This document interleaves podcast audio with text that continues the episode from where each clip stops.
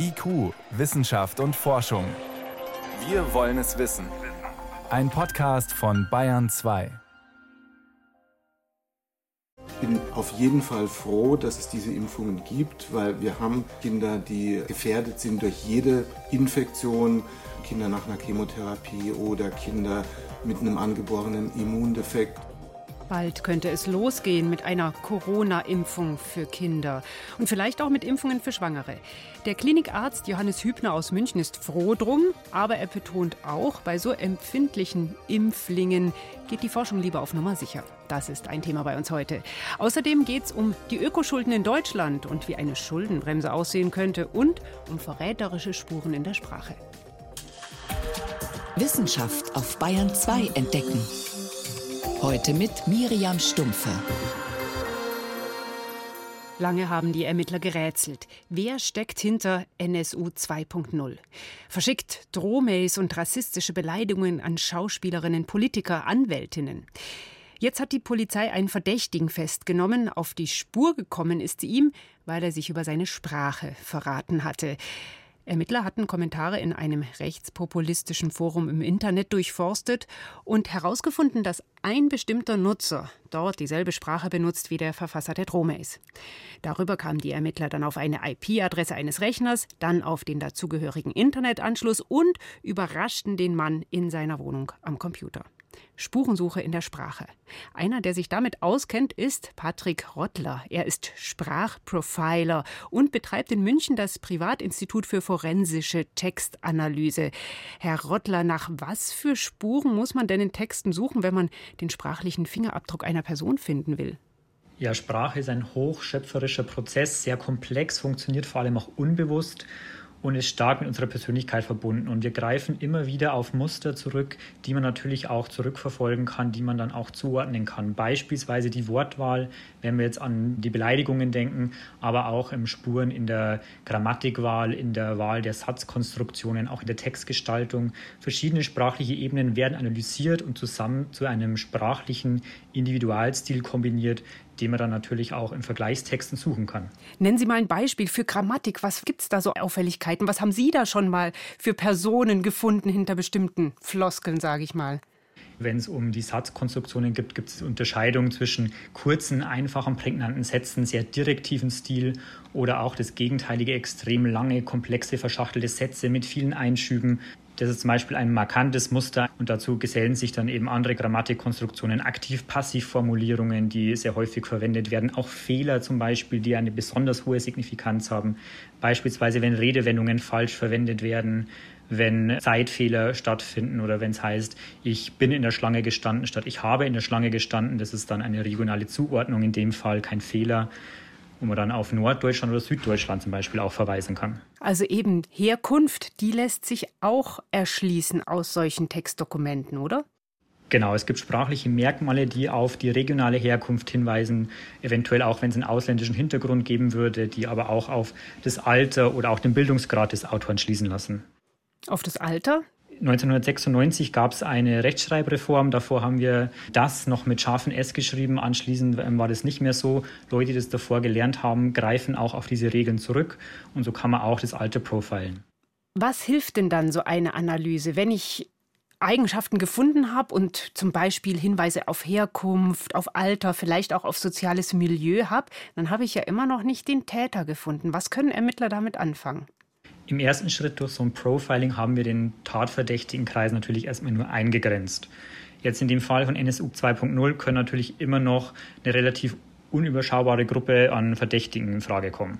Wir können aber, und das ist jetzt der spannende Aspekt, der sich auch in Zukunft jetzt zeigen wird, ob unser Verdächtiger auch wirklich unser Täter ist, Vergleichsproben dieses Verdächtigen nehmen und sie mit den Sprachmustern aus den anonymen Texten vergleichen der Täter hat ja mit jedem Text, mit jeder Nachricht, die er geschrieben hat, eine Spur zu sich selbst gelegt, einen Hinweis, mit dem jetzt die Ermittler arbeiten können.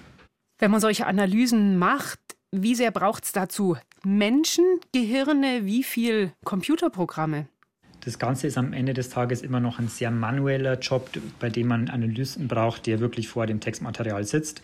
Das Ganze wird natürlich unterstützt von Softwareprogrammen, die die Textaufbereitung übernehmen, die auf Muster hinweisen, aber diese Muster zu bewerten, das ist die Aufgabe eines Analysten, eine Brain-Aufgabe. Und haben Sie da so eine Checkliste, die Sie durchgehen oder ist da auch was Intuitives dabei?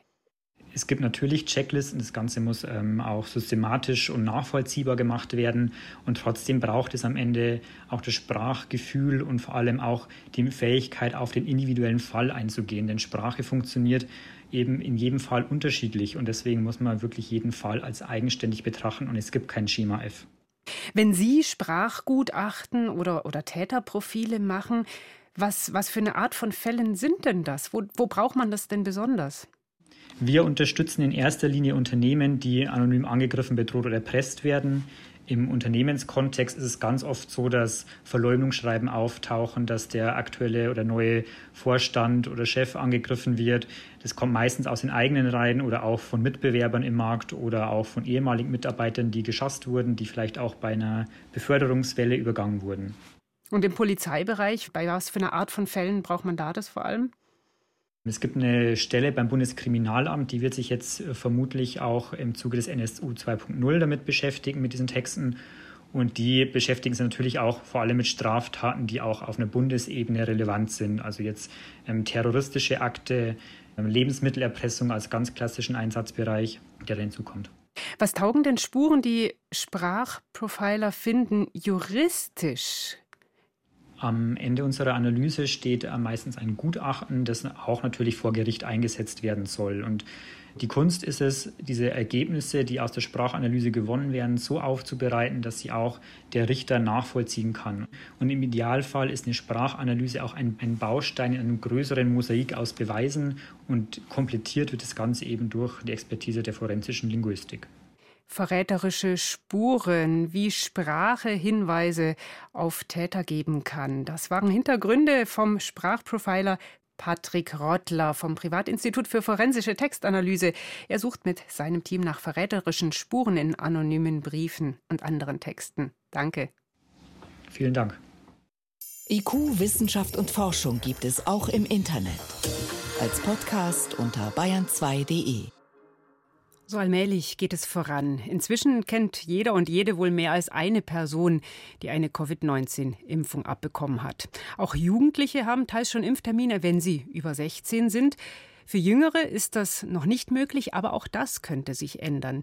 In den USA etwa hat die Firma BioNTech eine Notfallzulassung beantragt für 12- bis 15-Jährige. Eine andere Gruppe, die man auch im Blick hat und die bisher nicht geimpft wird, sind Schwangere. In den letzten Tagen gab es vereinzelt Berichte von Schwangeren auf Intensivstationen mit schweren Covid-Verläufen. Die große Frage ist bei beiden, ist eine Impfung sinnvoll und vor allem ist sie ungefährlich? Bayern 2 Reporterin Susi Weichselbaumer. In wenigen Tagen könnte es soweit sein. Die Notfallzulassung für den Impfstoff von BioNTech Pfizer könnte auch für 12- bis 15-Jährige durch sein bei der amerikanischen Zulassungsbehörde FDA. Europa wird schnell nachziehen. Davon geht Johannes Hübner aus. Er ist Infektiologe am Haunerschen Kinderspital der Ludwig-Maximilians-Universität München. Da wird die EMA-Zulassung relativ rasch folgen. Also da würde ich hoffen, dass wir zum Sommer hin schon eine Zulassung haben werden für BioNTech. Auch etliche andere Impfstoffhersteller testen bereits an Kindern. Sie sind von Ergebnissen noch ein Stück entfernt. Was ebenfalls länger dauern wird, sind Impfstudien an Kleinkindern und Babys. Die ganzen Hersteller haben jetzt auch Studien angemeldet ab sechs Monaten, aber die müssen rekrutiert werden und die müssen ausgewertet werden. Da würde ich jetzt mal nicht erwarten, dass vor Anfang nächsten Jahres Ergebnisse oder Zulassungen vorliegen. In der Regel werden Impfstoffe erst an Erwachsenen erprobt. Sind sie verträglich? Wie wirksam sind sie? Welche Nebenwirkungen gibt es? Wie muss idealerweise dosiert werden, um die gewünschte Immunantwort zu erhalten? Ist all das zuverlässig geklärt, kommen jüngere Probanden dran, erklärt der Virologe Bodo Plachter von der Universität Mainz. Ja, so Impfstoffteste oder Studien auch bei Kindern laufen im Prinzip auch so ab wie bei Erwachsenen. Man fängt erst mit einer geringen Dosis an Impfstoff an, beobachtet dann und äh, geht dann nach einer gewissen Zeit in die nächste Dosis und man teilt dann auch in der Regel eben das in Altersgruppen auf, zwei bis fünfjährige, sechs bis achtjährige und so weiter. Ein Unterschied zu Studien an Impfstoffen gegen andere Krankheiten sei bei Covid-Impfstoffen der. Man wird da möglicherweise eben nicht schauen auf Erkrankungen anders als bei den Erwachsenen, weil die Kinder ja nicht krank werden. Da schaut man dann halt, äh, ob die entsprechend Antikörper entwickeln. Also ob die reagieren auf den Impfstoff, wie stark sie reagieren. Die Studie von BioNTech Pfizer hat für die Gruppe der 12- bis 15-Jährigen eine nahezu 100-prozentige Wirksamkeit des eigenen Impfstoffs ergeben. Doch wenn die meisten Kinder, wie Untersuchungen belegen, gar nicht an Covid erkranken oder nur sehr milde Verläufe haben, warum dann überhaupt impfen? Wir haben Kinder, die gefährdet sind durch jede Infektion, nur zum Beispiel eben Kinder nach einer Chemotherapie oder Kinder mit einem angeborenen Immundefekt. Wertet der Münchner Infektiologe Hübner. Bei den anderen ist es wieder die Diskussion des Fremdnutzes, also man würde die Kinder impfen, um die Erwachsenen zu schützen. Eine Gruppe schützt demnach die andere. Kinder, die Erwachsenen, junge und gesunde, die Alten und Vorerkrankten. Bisher müssen so auch Schwangere geschützt werden, weil für sie noch kein Impfstoff zugelassen ist.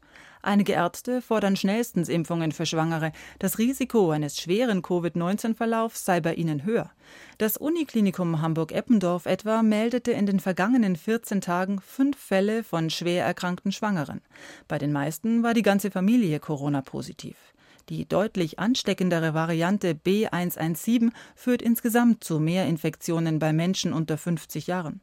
Bisher lautete die Strategie, zum Schutz der schwangeren Frau werden die nächsten Kontaktpersonen geimpft. Der Partner zum Beispiel.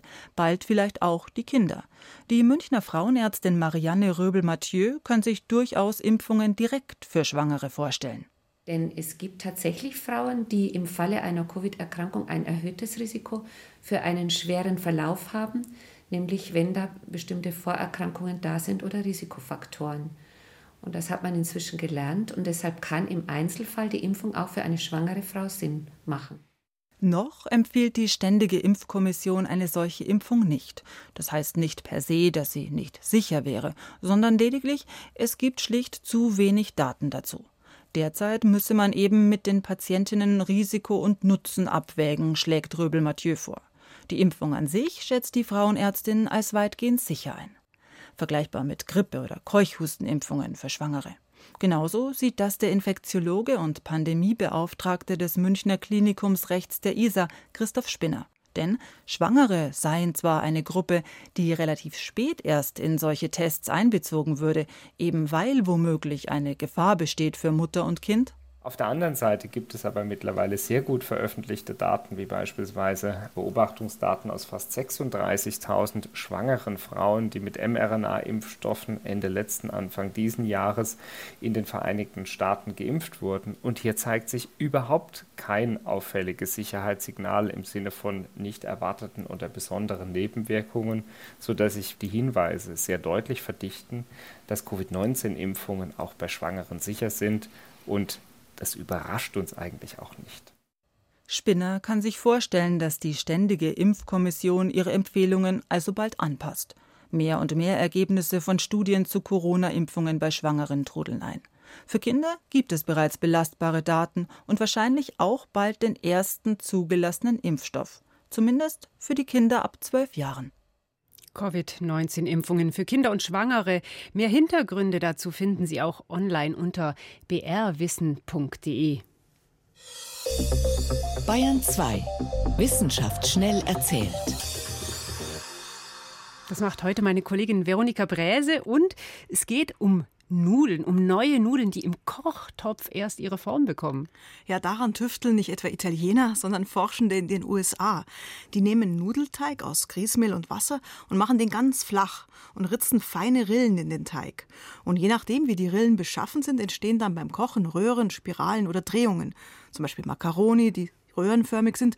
Oder die Verwandlung im Kochtopf ergibt Verfalle, also hübsche Nudeln in Schmetterlingsform. Das klingt noch was für Spielkinder. Wie geht's?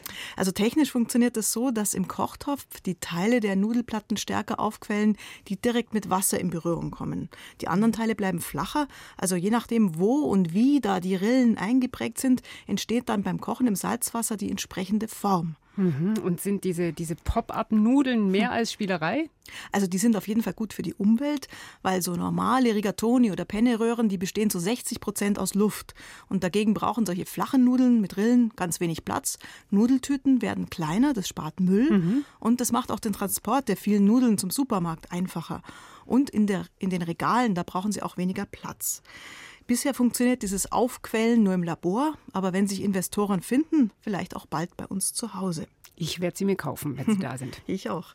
Jetzt zu einer Sensation aus Afrika. In Kenia hatte ein internationales Forscherteam ein Grab in einer Höhle gefunden. Und zwar der bisher älteste Nachweis für eine menschliche Bestattung in Afrika.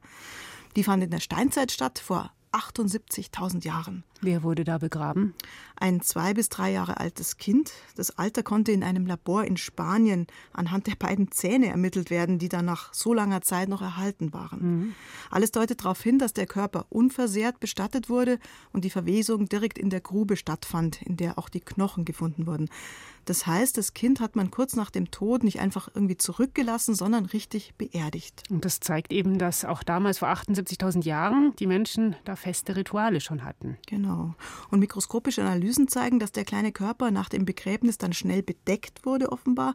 Und das Kind, das lag da auf der rechten Schulter und hatte das Knie so in Richtung Brust angezogen. Der Kopf wurde offenbar durch ein bereits verwestes Kissen mhm. gestützt. Also das zeigt, man hat das Kind liebevoll gebettet da auf die letzte Reise geschickt. Ein Beleg ist das, dass der Homo sapiens schon sehr früh ein Begräbnisritual gepflegt hat, was als kulturelle Leistung gilt. Ja, zum Schluss zu einer neuen Ameisenart, die hat ein junger Doktorand der TU Darmstadt entdeckt, und zwar in den tropischen Küstenwäldern von Ecuador. Da gibt es wahrscheinlich viele. Ja, er hat sich an, mit dieser Ameise an Experten der Yale-Universität gewandt und die stellten schnell fest, dass diese Ameise noch gar keiner kennt. Besonders auffällig ist der lange, nach vorne ragende Kiefer. Also diese rötliche Ameise kann den Kiefer um 180 Grad, also komplett aufklappen und nach dem Fressen blitzschnell wieder zuklappen. Also quasi eine Riesengreifzange für eine Ameise. Genau, und die gehört auch deswegen zur Gattung der sogenannten Fallenkiefer-Ameisen. Und man kennt jetzt schon 13.000 verschiedene Ameisenarten, die sind beschrieben worden und jetzt noch eine mehr.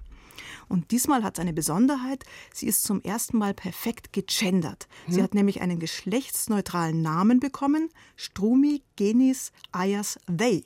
Die Endung hinten ist englisch they. Und sonst waren die Endungen immer lateinisch, nämlich männlich mit i und weiblich mit ä oder ae. Also dann würde es heißen Strumigenis ayasi oder ayasä. Genau, so würde es mhm. eigentlich heißen, aber die Zeiten ändern sich. Jetzt also eine gegenderte They-Ameise aus Ecuador. Na, dann soll sie sich mal geehrt fühlen. Die Fallenkiefer-Ameise aus Ecuador. Ein Steinzeitbegräbnis in Afrika und Pop-up-Nudeln im Kochtopf. Veronika Bräse hatte diese Meldungen mitgebracht.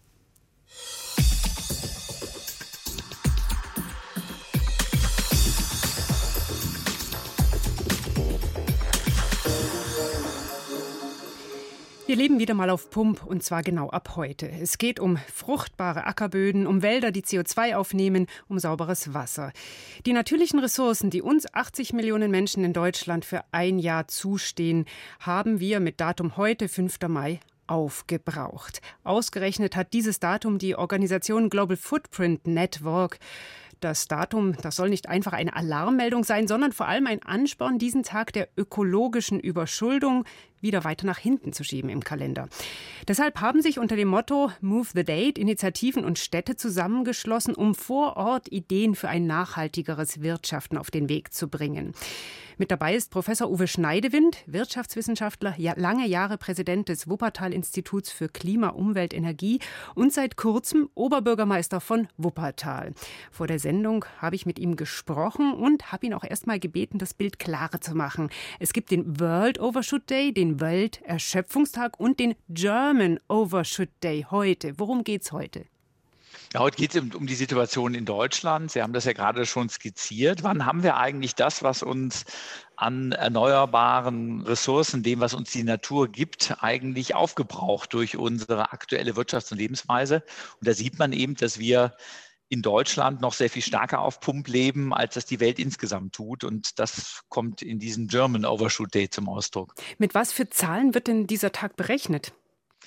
Ja, das Ecological Footprint Network ist ja schon fast über 20 Jahre alt und die haben wirklich versucht, all das, was wir an Ressourcen brauchen, immer wieder auf Fläche zurückzurechnen. Wir brauchen ja auch Fläche, um CO2 zu absorbieren, Wälder und anderes. Wir entziehen der Natur Ressourcen und dort ist eine wirklich auch sehr, sehr ausgefeilte Methodik entstanden, um das dann immer wieder auf den Flächenverbrauch zurückzurechnen. Und dann kann man eben sehen, wie viel Fläche hat Deutschland insgesamt zur Verfügung, wie viele Ressourcen, wie viel CO2 entstehen hier, werden hier verbraucht und kriegt dann sehr, sehr gut diesen Zeitpunkt ermittelt, ab dem eigentlich das, was uns aus unserem Flächenguthaben zustehen würde, wann das verbraucht ist.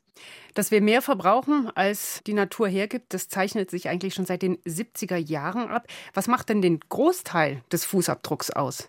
der hängt schon ganz, ganz stark mit dem Klimawandel zusammen. Ne? CO2. Also das ist sehr intensiv CO2 getrieben. Und insofern ist der Earth Overshoot Day eben ein sehr, sehr plastisches Bild natürlich auch für die Klimakrise. Welchen Handlungsspielraum haben denn Städte, was zu bewegen? Ja, also bei den Städten hängt das sehr stark vom Feld ab. Zum Beispiel bei der Verkehrs- und Mobilitätspolitik, da können wir natürlich viel in Städten machen. Ne? Denn wir bestimmen, wie Straßenraum verteilt wird, wie setze ich Anreize mehr zu Fuß und mit dem Radverkehr unterwegs zu sein. Bei sowas wie der kommunalen Energiewende, da spielen dann plötzlich die Stadtwerke vor Ort eine wichtige Rolle. Natürlich auch einzelne Wohnungs- und Gebäudeeigentümer, ob sie nun bereit sind, eine Solaranlage oder andere regenerative Energien einzusetzen. Und das zeigt eben schon, auch auf der städtischen Ebene müssen ganz, ganz viele zusammenwirken. Und indem man das hinter so eine gemeinsame Moves-to-Date-Bewegung packt, baut man da auch nochmal ganz, ganz andere Brücken und ich glaube auch eine gute Motivation auf. Was für ein Impuls kann von solchen städtischen Rahmenbedingungen, die gesetzt werden, ausgehen? Wie mächtig sind sie als Stadt? Ja, also ich glaube, dass das sogar sehr gut zusammenspielt. Also indem wir zeigen, was wir in den Städten eigentlich tun können und auch wollen, aber dass wir das wirklich auch umsetzen können, wenn die nationalen Rahmenbedingungen stimmen. Wenn man national in der Politik was bewegt, braucht man ganz, ganz viele, die diese Impulse auch aufnehmen. Können Sie uns zwei konkrete Beispiele aus Wuppertal nennen, was Sie da auf den Weg bringen wollen? Ja, also wir haben jetzt in dieser aktuellen Kampagne äh, nochmal auch Projekte ins Schaufenster gestellt, die die Idee von Mobilität hier komplett umgekrempelt haben. Wir haben so eine über 20 Kilometer ehemalige Bahntrasse, ist jetzt eine Radtrasse, die Wuppertal, die wirklich eine komplett fahrradfeindliche Stadt war, ist hügelig, ist autogerecht. Ne? Und über diese Trasse ist das erste Mal vorstellbar gewesen, dass Radverkehr eine relevante Rolle spielt. Und diese Trasse ist im weit mehr als ein Radweg. Sie ist fast ein, eine Naherholungsspur entlang der Nordhöhen der Stadt durch die gesamte Stadt mit wunderbaren Aussichtspunkten und erreicht eben genau das, was die Kampagne auch will. Sie macht Lust auf Klimaschutz. Ne? Das ist keine Pflichtaufgabe, sondern man merkt plötzlich, mit so einer Maßnahme tut man was fürs Klima und gleichzeitig äh, leistet man auch einen tollen Beitrag zur Stadtentwicklung. Und wir haben eben eine ganze Reihe weiterer Maßnahmen im Klimaschutzkonzept auch der Stadt, das Begrünen von Plätzen bis hin dann eben auch zu äh, hochinteressanten Beratungsinitiativen, die den Menschen dann auch aufzeigen, was jeder bei sich eigentlich tun kann für den Klimaschutz und gleichzeitig dabei noch Geld sparen. Und das sind solche Maßnahmen, die wir jetzt über diese ja wunderbare Kampagne sichtbar machen und damit jeden Einzelnen nicht nur in Wuppertal in ein Netz einbinden, sondern auch in ein Netzwerk, das ihm über ganz, ganz viele Städte hinweg reicht.